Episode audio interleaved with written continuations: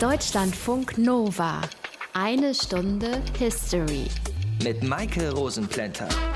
Ich wohne etwa 500 Meter Luftlinie vom Deutschlandfunk entfernt, damit ich schnell und einfach zur Arbeit laufen kann. Und es ist auch ein wunder wunderschöner Weg, erst durch eine Kleingartensiedlung, dann durch einen kleinen Park und dann stehe ich im Grunde auch schon am Gelände vom Deutschlandfunk. Aber da ist ein Zaun. Und deshalb muss ich dann nochmal links abbiegen, um das komplette Gebiet eines Autohändlers rum und dann um das halbe Deutschlandfunkgebäude. Und deshalb laufe ich knapp eineinhalb Kilometer statt 500 Meter. Was insgesamt immer noch ein sehr kurzer Weg zur Arbeit ist. Aber dieser Umweg, der nervt. So ähnlich, nur in ganz anderen Dimensionen, war es früher, wenn Schiffe vom Indischen Ozean zum Nordatlantik wollten. Weil der Indische Ozean, das ist ja das Meer, das sich von Australien und Asien bis nach Afrika erstreckt. Und der Nordatlantik ist grob gesagt alles zwischen Europa und den USA. Problem? Da liegt ziemlich viel Landmasse von Afrika dazwischen und das mussten die Schiffe früher immer umfahren. Auch wenn es eigentlich eine viel schnellere Variante gegeben hätte, nämlich durchs Rote Meer und dann ins Mittelmeer. Aber da war halt zu, weil da liegt Ägypten. Bis die Franzosen beschlossen haben, einen Kanal durch Ägypten zu bauen. Und das ist unser Thema heute, der Suezkanal. Aus den prallgefüllten Schatzkammern der Menschheitsgeschichte. Euer Deutschlandfunk Nova-Historiker Dr. Matthias von Helfeld. Hi Matthias. Ich grüße dich mit Spaten in der Hand. Sehr gut. Dann kannst du ja buddeln. Diese Durchfahrt vom Roten Meer zum Mittelmeer, die wurde 1869 eröffnet. Aber von meiner eigenen Erfahrung her abgeleitet, diese Idee zu einer Abkürzung, die hatten doch sicher auch schon Menschen davor gehabt, oder? Allerdings, diese Idee gibt es schon sehr, sehr lange. So ganz genau sind die Daten und natürlich auch der Verlauf eines ersten Kanals nicht bekannt, aber immerhin rund 1850 Jahre vor der Geburt Jesus von Nazareth soll es einen solchen Kanal schon gegeben haben. Er hatte natürlich einen anderen Verlauf und er hieß Bubastis-Kanal und er ist sowas wie eine Blaupause für das, was wir heute den Suezkanal nennen. Das heißt, es hat schon andere Kanäle vorher gegeben, die andere Routen genommen haben. Ja, die hat es gegeben. Um 600 zum Beispiel wird berichtet vom griechischen Geschichtsschreiber Herodot. Und dann etwas später Darius I., der Perserkönig, der erweiterte diesen Kanal und führte ihn zum Roten Meer. Das war ungefähr 100 Jahre später, also sagen wir einfach mal 500 vor Christus. Dann waren in Ägypten die Ptolemäer an der Macht und die bauten den nach ihnen benannten Ptolemäischen Kanal. Der römische Kaiser Trajan, in dessen Amtszeit die größte Ausdehnung des römischen Reiches ungefähr 115 nach Christus war, baute den Kanal von Kairo zum alten Bubastis-Kanal des Jahres 1850 vor Christus. Also der verband zwei Kanäle miteinander. Und schließlich ließen die arabischen Herrscher den Kanal um 650 restaurieren. Das waren alles Kanalbauten, die in der Gegend des heutigen Kanals durchgeführt wurden, aber noch nicht im heutigen Verlauf. Im Übrigen, auch Napoleon wollte den Kanal bauen am Anfang des 19. Jahrhunderts, um von dort aus einen Angriff auf Britisch-Indien starten zu können. Okay, heutzutage erscheint mir dieser Kanal ja ziemlich sinnvoll, weil wir ja massenhaft Ware über die Weltmeere transportieren müssen, aber damals doch noch nicht. Warum hat man so früh einen Kanal gebraucht? Naja, also eigentlich haben sich die Gründe nicht so wahnsinnig geändert. Man brauchte eine schiffbare, so nennt man das, Verbindung von Landesteilen. Früher wurden viele Waren und Personen natürlich per Schiff transportiert. Und die Wasserversorgung der anliegenden Flächen Stichwort Ackerbau und Viehzucht und natürlich auch der Ansiedlungen an den Rändern dieses Kanals, das war ein wichtiger Punkt. Es wurden Truppen transportiert und es war natürlich eine Verkürzung des Seeweges, wie du es eben am Anfang gesagt hattest, etwa von Indien nach England, muss man immer ganz um Afrika rum und so konnte man dann an der Südspitze des Jemen ins Rote Meer an Mekka und Saudi-Arabien vorbei durch den Kanal nach Port Said und plötzlich man war im Mittelmeer. Das waren einige tausend Seemeilen weniger und natürlich viele Tage und Wochen schneller. Dollar. Und das ist ja auch heute noch so geblieben. Der Bau des Suezkanals vor 150 Jahren. Das ist unser Thema in dieser einen Stunde History. Deutschlandfunk Nova. Wer mal versucht hat, am Strand einen Wassergraben um seine Sandburg drumherum zu bauen, der weiß, wie mühsam das ist. Jetzt wurden die Bauarbeiten am Suezkanal nicht regelmäßig überspült, das wäre sicher echt deprimierend gewesen, aber mühsam war es bestimmt trotzdem. 75 Millionen Kubikmeter Sand mussten da rausgeholt werden. Eine unglaubliche Zahl. Mehr davon hat Martin Krinner aus dem History Team. So klingt ein Kamel wenn es sauer ist. Und bis Mitte des 19. Jahrhunderts gab es eine Menge davon in der Wüste zwischen Kairo und dem Sinai. Denn Kamele waren bis dahin die einzige Möglichkeit, um Menschen und Waren von A nach B zu bringen. Seit 1869 aber gibt es mehr oder weniger parallel zum Nil eine zweite große Wasserstraße mitten durch die Wüste. 178 Grad, das ist der Kurs, den wir durch den Suezkanal steuern. Wir sind unterwegs nach dem Persischen Golf. Nie zuvor war es gelungen, zwei Ozeane miteinander zu verbinden. Dabei ist die Idee für den Kanal uralt. Die Pharaonen haben schon davon geträumt. Im Mittelalter machten sich dann die Venezianer Gedanken über ein solches Projekt. Geschafft hat es am Ende aber ein Franzose, Ferdinand de Lesseps. Dieser Kanal ist kaum breiter als der Neckar, etwa bei Tübingen. Gelb ist der Sand, gelb der Himmel darüber und gelb scheint auch die Luft zu sein. Es war eine Mammutaufgabe. Zehn Jahre hat es gedauert, den Wüstensand auszuheben und um die 1,5 Millionen Menschen waren daran beteiligt. In erster Linie Ägypter, die zwangsweise rekrutiert wurden. Den größten Nutzen hatten allerdings europäische Seeleute, denn er ist der kürzeste Weg nach Indien, Australien, nach Fernost. Bisher mussten die Schiffe nämlich immer ganz um Afrika herumfahren und Kap Horn umsegeln. Jetzt war das nicht mehr nötig. Die Reise von Marseille nach Indochina verkürzte sich damit um mehrere Tage.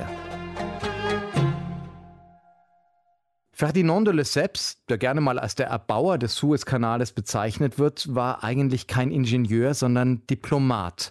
Seine große Leistung bestand in erster Linie darin, dass er das Geld für den Bau des Kanales aufgetrieben hat. Und wie bei allen Großprojekten gibt es auch dafür eine kleine Legende, die sich ein bisschen anhört wie ein Märchen aus Tausend und einer Nacht. Es war einmal ein kleiner Prinz, der eines Tages der Pascha von Ägypten sein sollte. Und der aß am liebsten den ganzen Tag Nudeln und Süßigkeiten. Deswegen wurde aus dem kleinen Prinzen bald ein kleiner dicker Prinz. Seinem Vater aber gefiel das gar nicht. Er wollte einen strammen und sportlichen Nachfolger. Deswegen ließ er ihn jeden Morgen stundenlang Seil springen setzte ihn auf Diät und zwang ihn täglich um die Stadtmauern von Kairo herumzulaufen. Trost fand der Junge allein beim französischen Konsul in Kairo, Ferdinand de Lesseps. Jedes Mal, wenn er ihn besuchte, bekam er eine große Portion Macaroni à la Française. Und als der Vater des Prinzen starb und er selbst der Pascha wurde, konnte er seinem französischen Freund keinen Wunsch abschlagen. Am 30. November 1854 erhielt Lesseps also die Konzession für den Kanalbau. Und etwa fünf Jahre später tat er den ersten Spatenstich am Mittelmeer, da wo heute Port Said steht, die Stadt, die nach dem dicken kleinen Prinzen benannt wurde. Und von hier aus bis hinunter zum Roten Meer lagen nun 162 Kilometer Sand vor ihm. Und das ganze Material, das er für den Bau brauchte, ließ er aus Europa einschiffen. Also Werkzeuge, Maschinen, Kohle, Eisen und jedes einzelne Stück Holz. Zuerst wurde dann eine Rinne gegraben, im Trockenen, von Hand. Das heißt, tausende von Felachen gruben mit Schaufeln und Pickeln und füllten Binsenkörbe auf, die sie dann über Menschenketten weiterreichten. Erst als der Kanal dann tief genug war, wurde Wasser eingelassen und den weiteren Aushub übernahmen dann Baggerschiffe.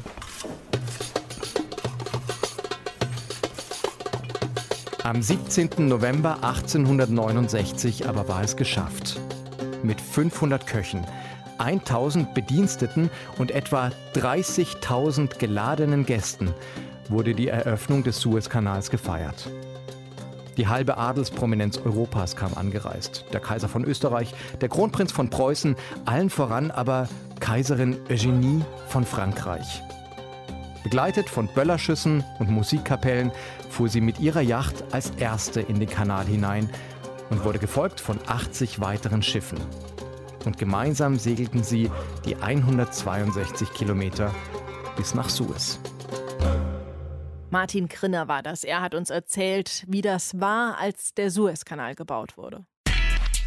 Deutschlandfunk Nova Eine Stunde History. Wenn Schiffe früher zum Beispiel von Indien aus nach Griechenland fahren wollten, dann mussten sie einmal komplett um Afrika drumherum fahren und dann auch noch durchs Mittelmeer durch. Das ist ein echt langer Weg. Und dann wurde der Suezkanal gebaut. Wieso? Wer ihn gebaut hat und welche Bedeutung er hatte, das kläre ich jetzt mit Wolfgang Schwanitz. Er ist Wirtschaftswissenschaftler und Nahosthistoriker und hat mehrere Bücher zum Suezkanal geschrieben. Hallo, Herr Schwanitz. Hallo. Der Suezkanal wurde ja von einer französischen Gesellschaft gegründet. Wieso das? Es ging eigentlich immer um britisch-französische Rivalitäten. Die beiden Seiten haben versucht, koloniale Großreiche aufzubauen. Frankreich etwas später, die Briten waren eher. Und zu der Zeit, sagen wir mal ab 1850, war auch Frankreich eine expandierende Kolonialmacht, vor allen Dingen in Nordafrika. 1798 gab es den Vorstoß von General Napoleon Bonaparte nach Ägypten und Syrien. Und die Absicht lag darin, Handelsprofite im Tausch, Rohstoffe gegen Fertigwaren zu erzielen. Und die gesamte Zeit kann man als Mittelostgründerjahre bezeichnen. Sie haben gesagt, der war wichtig für den Handel und für Militär. Das heißt, der hatte auch tatsächlich eine große Bedeutung dann auch für den Handel? Absolut. Also ich meine, alle wussten, dass es schon einmal früher im Alten Reich, im alten Ägypten so eine Art Vorkanäle gegeben hat. Und man erinnerte sich daran. Und wenn ein solcher Kanal fertig werden würde, würde er die üblichen Handelsrouten um zwei Drittel abkürzen. Niemand braucht mehr um das Kap der guten Hoffnung Südafrikas zu segeln, wo also Indik und Pazifik aufeinanderstoßen, sondern man kann gleich aus dem Mittelmeer oder aus dem Atlantik in den Suezkanal rein. Sie haben auch gesagt, dass es da um Machtverhältnisse zwischen den Kolonialmächten England und Frankreich ging. Gab es da nach der Gründung dieses Suezkanals politische Streitigkeiten drum? Ja, die ganze Zeit waren Streitigkeiten. Man kann es vielleicht so sagen, es gab zwei Gruppen. Es gab eine deutsch-österreichische Gruppe, die sich Gedanken gemacht hat um einen Suezkanal. Und es gab eine französische Gruppe, die ähnliche Projekte hatte. Ich möchte daran erinnern an den Leipziger Robert Georgi, der war damals Bürgermeister 1850 und er hat auch überlegt, was wäre, wenn man dort einen Kanal baute. Man könnte den kleinen Bittersee, den großen Bittersee nehmen, vielleicht auch Nilwasser dafür benutzen. Aber was alle nicht wussten war, wie sieht es aus? Müssen da Schleusen gebaut werden? Wie groß ist das Gefälle? Es gab Leute, die haben das Gefälle dann versucht auszurechnen und so weiter. Und da kam eine schreckliche Zahl heraus. Da sagten sie, das ist 10 Meter Unterschied. Da müssten Schleusen rein und so. Und das hat sich dann aber als Fehlrechnung glücklicherweise herausgestellt. Und so ist es ein schleusenloser Kanal und man kann wirklich frei weg durchsegeln. Und was für politische Schwierigkeiten hat es da gegeben? Ja, wer hat den größeren Einfluss? Die deutsche, österreichische Gruppe, die französische Gruppe oder die Briten. Die Briten waren schon sicherer etabliert. Sie hatten ihr Empire schon 150 Jahre eher. Jetzt kamen die Franzosen hinzu. Die Deutschen haben sich noch ein bisschen zurückgehalten bis 1871.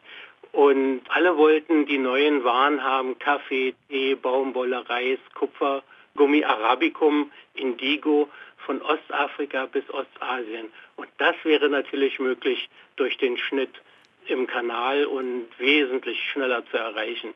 Und das war sehr verlockend. Und die Briten hatten ja auch noch den Plan, einen zweiten Kanal parallel zu dem Suezkanal zu bauen. Wie weit war dieser Plan denn schon fortgeschritten? Alles theoretisch, praktisch hatten sie ja wenig Möglichkeiten, das wirklich auszuführen. Man musste ja auch damals schon Baukonzessionen erhalten. Und hier war es so, dass einfach die Franzosen vielleicht auch schon mit Antipathien und Sympathien auf der ägyptischen Seite dichter dran waren und als dann der Hamid Said Vizekönig von Ägypten wurde, konnte Negrelli sich die erste Konzession 1854 sichern. Und so blieben alle anderen Projekte theoretisch. Aber wenn man einen Sprung in die Gegenwart macht, heute ist es ja so, wir haben jetzt, wie ich sage, ein Drittel Nebenkanal. 2015 ist er fertiggestellt worden. Und in dem Sinne sind auch alte Projekte wieder aufgeholt worden und realisiert worden. Wolfgang Schwanitz war das. Wir haben gesprochen über die Anfangszeit des Suezkanals und über die politischen Schwierigkeiten, die daraus entstanden sind. Danke Ihnen für die Information. Bitte.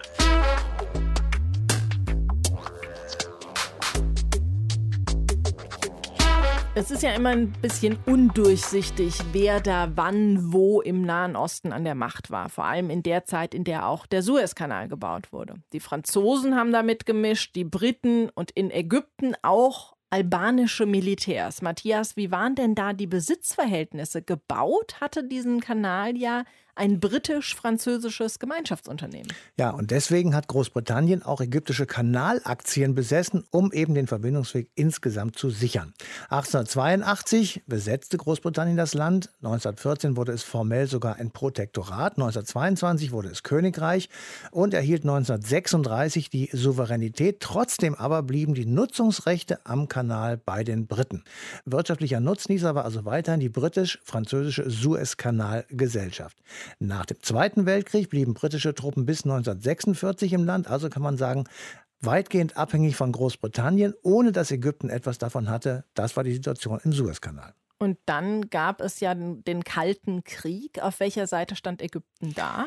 Zunächst einmal wollte Ägypten eine starke Führungsposition in der arabischen Welt. 1948 dann gegen Israel aus Seiten der arabischen sogenannten Befreiungsarmee mit Syrien, Jordanien, dem Irak und Saudi-Arabien.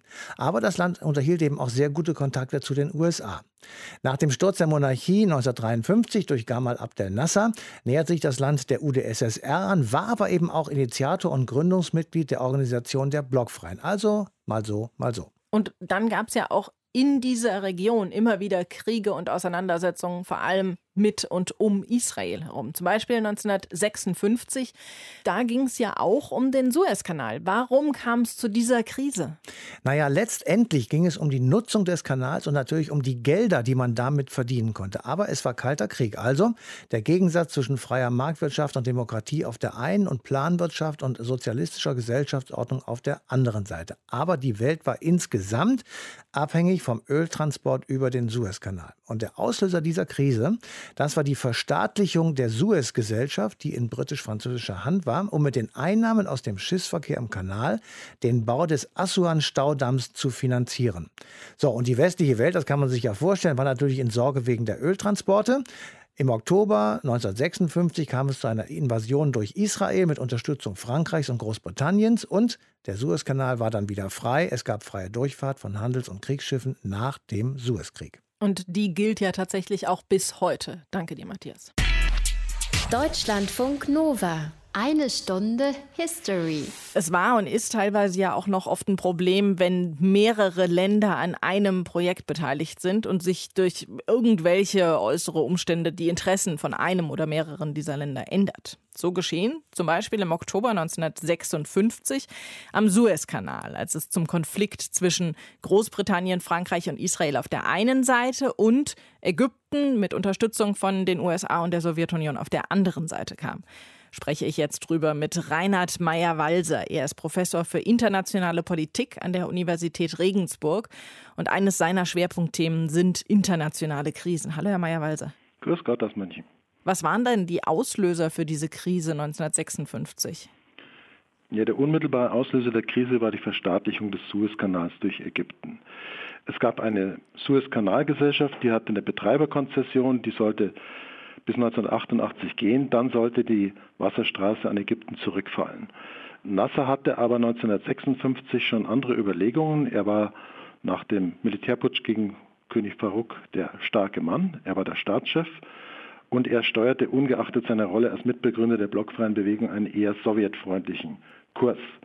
Im September schloss er ein Abkommen mit der Tschechoslowakei zur Lieferung von Waffen an Kairo und äh, die Sowjetunion wollte angeblich seinen Assuan-Staudamm am Nil finanzieren. Das rief die Westmächte auf den Plan. Sie wollten ein Gegenangebot unterbreiten zur Finanzierung, aber Washington zog dieses Angebot plötzlich wieder zurück. Dann kam eine harsche Reaktion Nassers auf Washingtons Kurswechsel.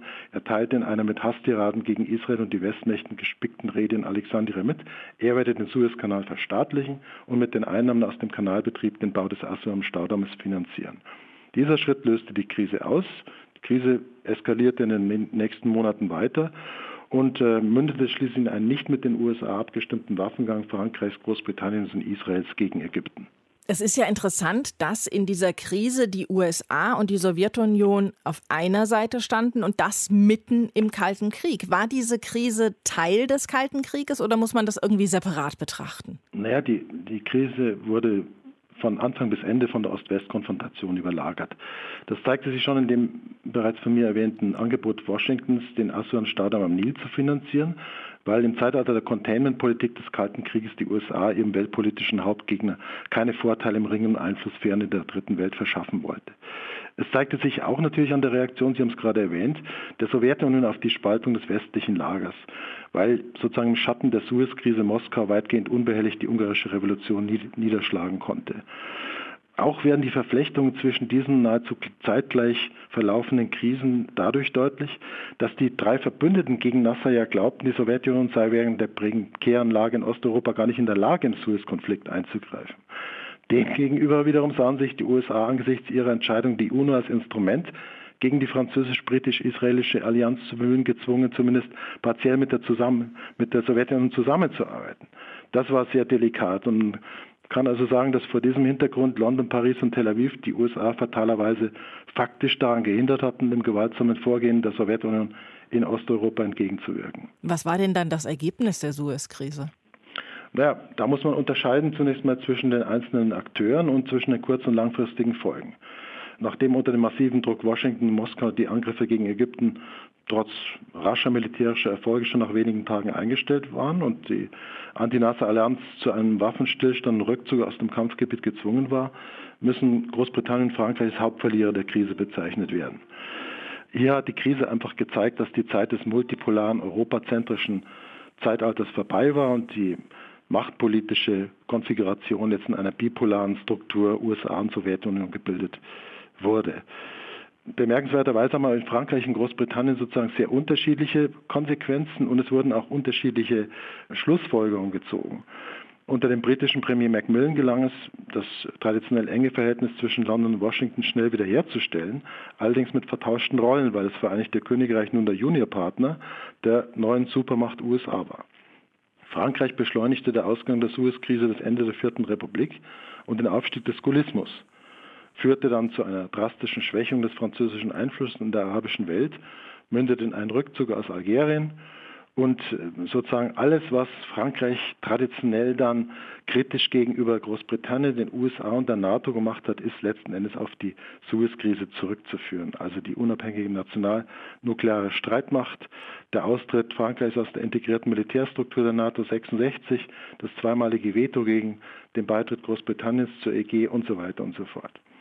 Was Israel anbetrifft, dem ehemaligen Allianzpartner Großbritanniens und Frankreichs, auch das hatte seine militärischen Ziele ja zumindest partiell erreicht, musste aber auf massiven Druck Washingtons und Moskau seine Truppen von der Sinai-Halbinsel und Gazastreifen zurückziehen, gilt aber eigentlich nicht als Verlierer der Suez-Krise. Der Mittlere Osten gewann durch die Krise für die USA an Bedeutung und insbesondere durch den wachsenden Einfluss Moskaus aus Ägypten entwickelt sich Washington zum wichtigsten Verbündeten Israels. Groteskerweise war der große Gewinner der Krise, zumindest kurz- oder mittelfristig betrachtet, der ägyptische Präsident Nasser. Er stieg zur charismatischen Galionsfigur des arabischen Nationalismus auf und er gewann dann auch in der blockfreien Bewegung zunehmend Prestige und Einfluss. Das heißt, die Konfrontation von Suez festigte seine Position, verschaffte dem radikalen Nationalismus in der Region erheblichen Auftrieb und insofern bewirkte sie exakt das Gegenteil dessen, was die Interventionsmächte eigentlich mit ihrer Aktion geplant hatten. Sagt Reinhard Meyer-Walser. Wir haben gesprochen über die Suez-Krise und ihre Folgen. Danke Ihnen dafür. Gerne.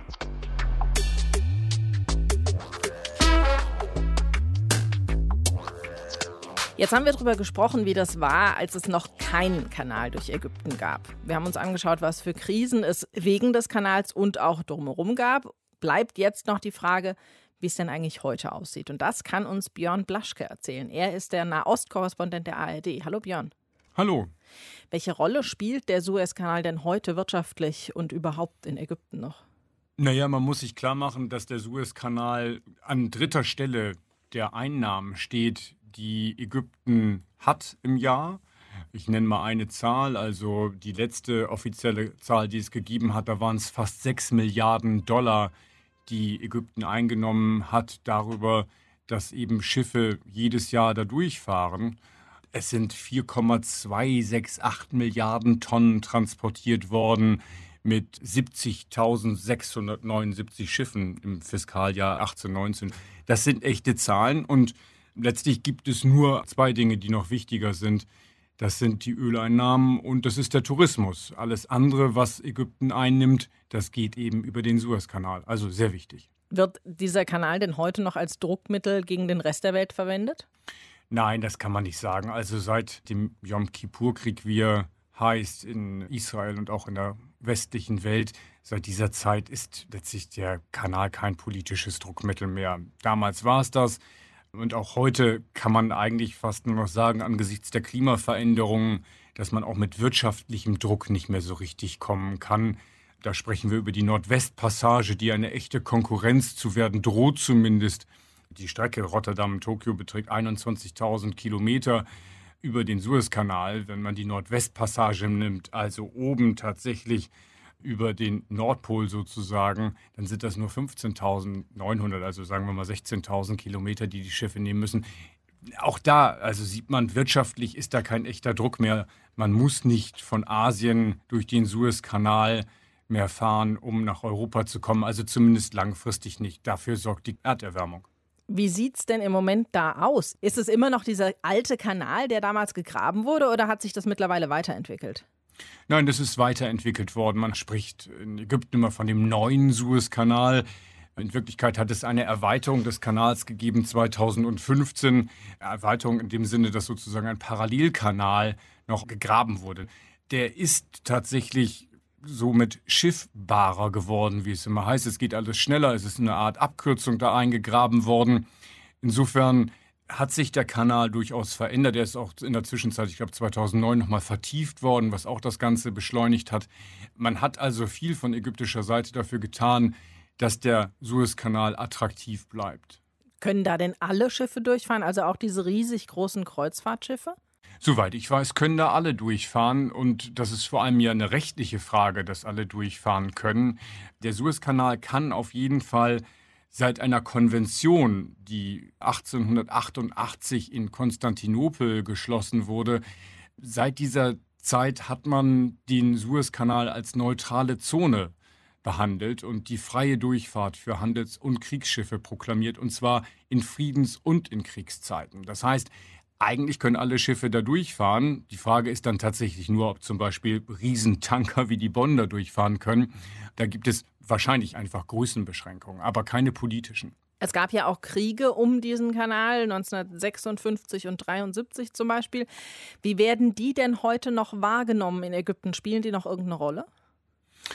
Naja, eigentlich ist die Wahrnehmung dieser Kriege relativ unbedeutend geworden. Die Kriege spielen keine allzu große Rolle mehr in der öffentlichen Wahrnehmung der ägyptischen Bevölkerung, also wie es früher zum Beispiel der Fall war. Was es gibt, es sind offizielle Festakte jedes Jahr wieder. Am 6. Oktober, an dem Tag gedenkt die ägyptische Nation dem Siegestag des Krieges von 1973, also der Wiedereroberung des Sinai und auch des Suezkanals. Damals hat man die volle Souveränität wiedererlangt. Das ist immer noch etwas, wo Grenzen niedergelegt werden, beispielsweise Paraden abgehalten werden, offizieller Feiertag. Aber jenseits dessen spielt es keine allzu große Rolle in der Wahrnehmung. Wie wichtig der Suezkanal heute noch für Ägypten und für die Welt ist, das haben wir besprochen mit dem ARD-Korrespondenten Björn Blaschke. Vielen Dank dir. Gerne. Deutschlandfunk Nova. Eine Stunde History. Zeit für ein Fazit in dieser Eine Stunde History, in der wir über den Suezkanal gesprochen haben. Eben haben wir gehört, dass der Kanal heute eine der wichtigsten Seestraßen ist und es auch eine Abmachung gibt, dass jeder ihn benutzen darf. Matthias, das heißt, egal wie viele Spannungen, Krisen und Kriege es seit 1956 in dieser Region gegeben hat, um den Suezkanal ging es dabei nicht mehr. Ganz genau, das kann man so sagen. Der Kanal selber war nicht mehr Gegenstand oder gar Anlass, einen Krieg zu führen. 1967 etwa, beim sogenannten Sechstagekrieg, da rückte die israelische Armee in Anführungsstrichen nur bis zum Ostufer vor. Im Jom Kippur-Krieg 1973 setzten dann israelische, genau wie ägyptische Truppen über den Kanal auf die jeweils andere Seite. Bei Kriegsende zogen sie auf beiden Seiten wieder zurück. Zwei Jahre später war der Kanal wieder offen und heute kann man mit einem Luxusliner durch die ägyptische Wüste fahren, als wäre nichts gewesen wären The Flash, Captain America oder Mr. Fantastic von den Fantastischen Vier da gewesen, dann wären diese Luxusliner bestimmt schon viel früher da durchgefahren. Die sind aber erst in der nächsten Sendung dran, wenn wir über das erste Marvel-Comic sprechen. Das ist 1939 rausgekommen. Bis dahin euch eine schöne Zeit. Macht's gut. Bye bye. Deutschlandfunk Nova. Eine Stunde History. Jeden Montag um 20 Uhr. Mehr auf deutschlandfunknova.de.